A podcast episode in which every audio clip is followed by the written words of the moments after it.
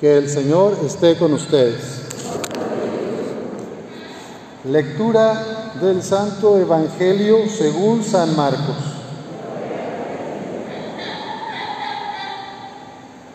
En aquel tiempo se acercaron a Jesús unos fariseos y le preguntaron para ponerlo a prueba, ¿le es lícito a un hombre divorciarse de su esposa? Él les respondió, ¿qué les prescribió Moisés? Ellos contestaron, Moisés nos permitió el divorcio mediante la entrega de un acta de divorcio a la esposa. Jesús les dijo, Moisés prescribió esto debido a la dureza del corazón de ustedes. Pero desde el principio, al crearlos, Dios los hizo hombre y mujer. Por eso dejará el hombre a su padre y a su madre y se unirá a su esposa y serán los dos una sola carne. De modo que ya no son dos, sino una sola carne. Por eso, lo que Dios unió, que no lo separe el hombre. Ya en casa, los discípulos le volvieron a preguntar sobre el asunto. Jesús les dijo, si uno se divorcia de su esposa y se casa con otra, comete adulterio contra la primera. Y si ella se divorcia de su marido y se casa con otro, comete adulterio. Después de esto, la gente le llevó a Jesús unos niños para que los tocara pero los discípulos trataban de impedirlo. Al ver aquello, Jesús se disgustó y les dijo, dejen que los niños se acerquen a mí y no se lo impidan, porque el reino de Dios es de los que son como ellos. Les aseguro que el que no reciba el reino de Dios como un niño, no entrará en él. Después tomó en brazos a los niños y los bendijo imponiéndoles las manos. Palabra del Señor, gloria a ti Señor Jesús. Pueden tomar asiento para escuchar una reflexión de la palabra.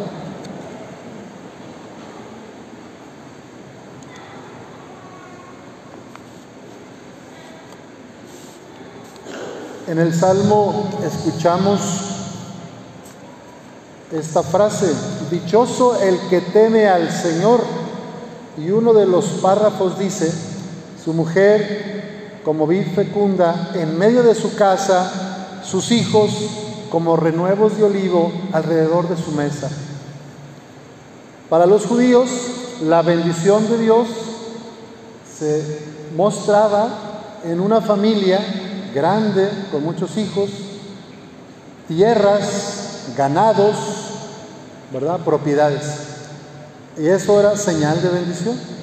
Si, por eso si alguien no se casaba, si algún un hombre o mujer no tenía pareja, pues se le consideraba casi maldito, como que algo hizo o algo pasa en su vida que Dios no lo bendijo. Desafortunadamente hemos heredado muchas de estas costumbres de manera inconsciente, de manera transgeneracional.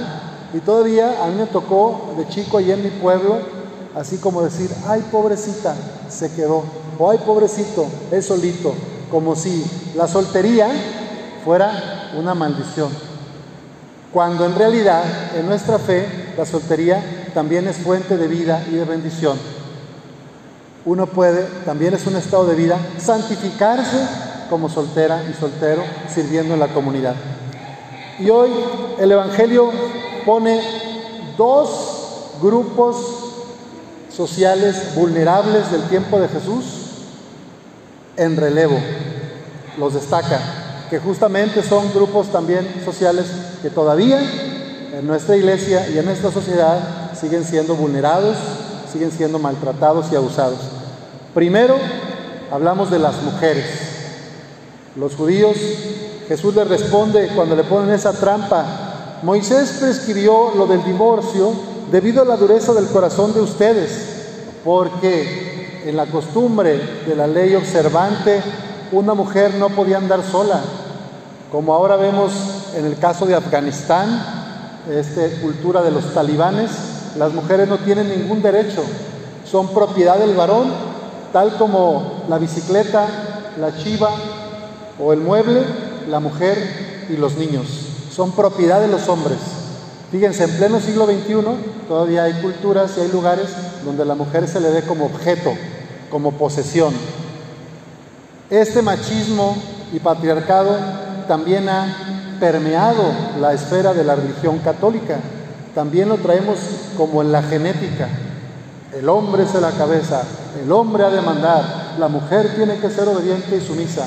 Bueno, todas estas voces y patrones de conducta los vamos reproduciendo. Jesús les dice en ese momento a los judíos que Dios los hizo hombre y mujer con la misma dignidad. El hombre y la mujer son iguales ante los ojos de Dios. Pero a los hombres no nos conviene que la mujer también tome decisiones, que la mujer también se involucre en la vida social, política, económica o religiosa. Nos cuesta mucho. Aquí hay un llamado fuerte para todos los que estamos aquí sentados, desde los más jóvenes que tienen 15 años, 16 y se preparan para la confirmación, hasta los señores que tienen ya 75, 80, que creen que la mujer es para que me quite las botas, me haga la comida y me sirva y me tenga, me rasque la espalda, ¿verdad? Cuidado, cuidado chicos, cuidado señores. Las mujeres que tenemos al lado son hijas de Dios y tienen la misma dignidad que tú y que yo. Hay que tratarlas como seres amados por Dios. Segundo grupo vulnerable del tiempo de Jesús y de nuestro tiempo, los niños y las niñas. Por eso Jesús se disgustó con sus discípulos cuando no dejaban que se acercaran a Él, porque también los niños en esa cultura judía eran tenidos como de segunda categoría.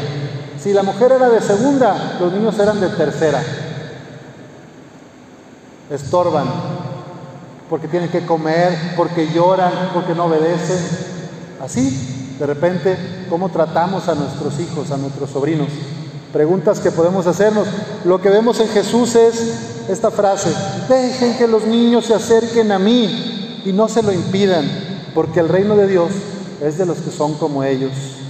Les aseguro que el que no reciba el reino de Dios como un niño no entrará en él. Después tomó en los brazos a los niños, los abrazó y luego los bendijo imponiéndoles las manos, como diciéndoles, Cuidado, machos patriarcales, discípulos míos, que creen que por ser más fuertes físicamente son más importantes. Cuidado, mujeres que también por ser adultas se creen suficientemente autorizadas para golpear, maltratar o gritar. Estos son también mis hijos. Cuídame a mis niñas, cuídame a mis niños. Por eso los abrazó en medio de los discípulos, les bendijo. Sabemos que la pandemia ha tenido muchas consecuencias al interior de nuestras familias. El confinamiento nos ha creado problemas emocionales, miedo al contagio, problemas sociales y afectivos a no poder reunirnos con la gente que queremos y también en el encierro ha generado violencias, gritos, discusiones, insultos. La palabra de Dios hoy nos invita a reconocer qué es lo que hago yo que lastima la dignidad de los demás en mi casa. ¿Qué es lo que digo yo que ofende a Dios lastimando a sus hijas, a sus mujeres, a sus niñas y niños? O al esposo también, también las mujeres, también las esposas pueden lastimar con palabras. No, recuerden que la violencia no solo es física, también hay violencia psicológica, emocional, también hay violencia económica.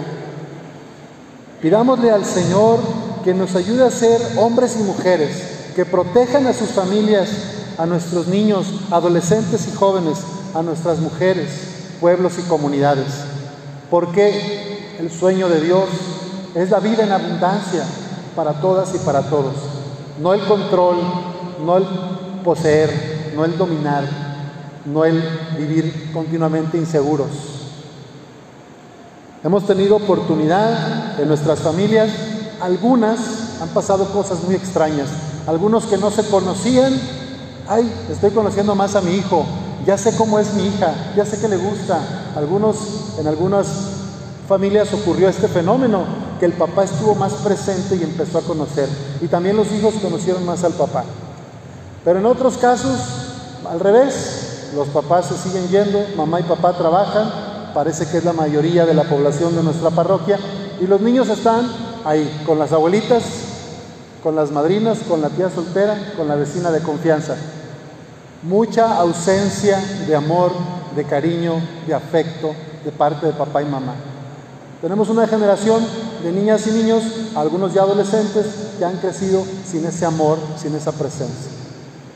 No es culpa de nadie, no vamos aquí a culpar.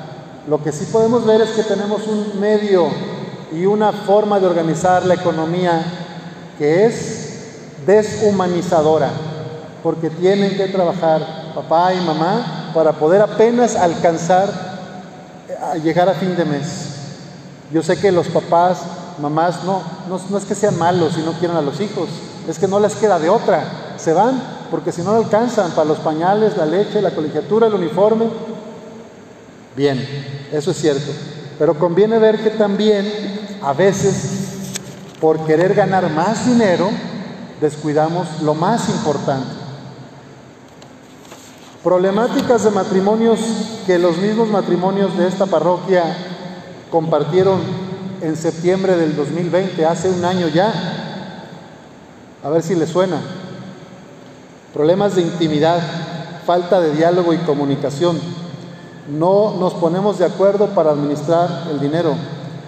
Nos cuesta racionar. Unos se endrogan, unos más, otros menos. Fricciones y pleitos entre los hijos. Problemas de las tareas, ¿verdad? Las tareas, las benditas tareas que a veces muchas mamás y abuelas acaban haciéndolas. También los quehaceres del hogar, el trabajo doméstico, muchas veces no se reparte justamente, se le carga todo a las mujeres, a las mujeres hijas o a la mujer esposa. Hace falta que los hombres también pongamos nuestro empeño en las tareas del hogar. El problema del temor por el contagio, de contagiar a nuestros padres, abuelos, no salir. También hay muchos viejitos olvidados, sufriendo, porque no tienen una llamada ni siquiera por teléfono de los hijos. En fin, son problemas que no se han terminado y que van a continuar. Vamos a pedir al Señor, al Dios de la vida, que nos ayude a ser cada vez más empáticos, compasivos, y que no nos dejemos llevar por esa trampa del consumismo, de que voy a trabajar más horas extras para ganar más y tener un mejor auto, porque te vas a perder el crecimiento de tus hijos y el amor que ellos necesitan de ti, se lo van a perder ellos, por tener un carro más bonito o por tener una casa más grande. Y después nos podemos arrepentir. Entonces, recuerden que lo material va y viene, el dinero va y viene, altos y bajos, pero el amor a tus hijas, a tus hijos, a tu esposo, a tu esposa, ese amor que se necesita, Jesús nos invita a compartirlo con este gesto. Tomó en sus brazos a los niños y los bendijo imponiéndoles las manos. Ojalá que podamos ser cada vez más cariñosos, más compasivos con nuestro prójimo, empezando con nuestra propia familia. No desconocemos que a veces ya no se puede seguir en alguna relación y eso también la iglesia lo valora. No existe el divorcio religioso por la iglesia católica, pero en algunos casos particulares la iglesia reconoce que es mejor que se separen a que acabe la cosa muy mal. Hablo de violencia, adicciones, golpes, obsesiones donde ya no hay control de la persona, traumas psiquiátricos pues es mejor separar y cuidar la vida de la mujer y de los hijos. También a veces hay mujeres que tienen problemas psiquiátricos que también pueden ser agresivas y maltratar. Entonces hay casos donde la iglesia dice, acá es mejor que estos niños tengan otro ambiente, ¿verdad? más sano. Recemos al Señor y pidámosle a Nuestra Señora de Guadalupe que nos ayude a, acompañar lo mejor que podamos a nuestra esposa, a nuestro esposo en este plan de Dios. Que así sea.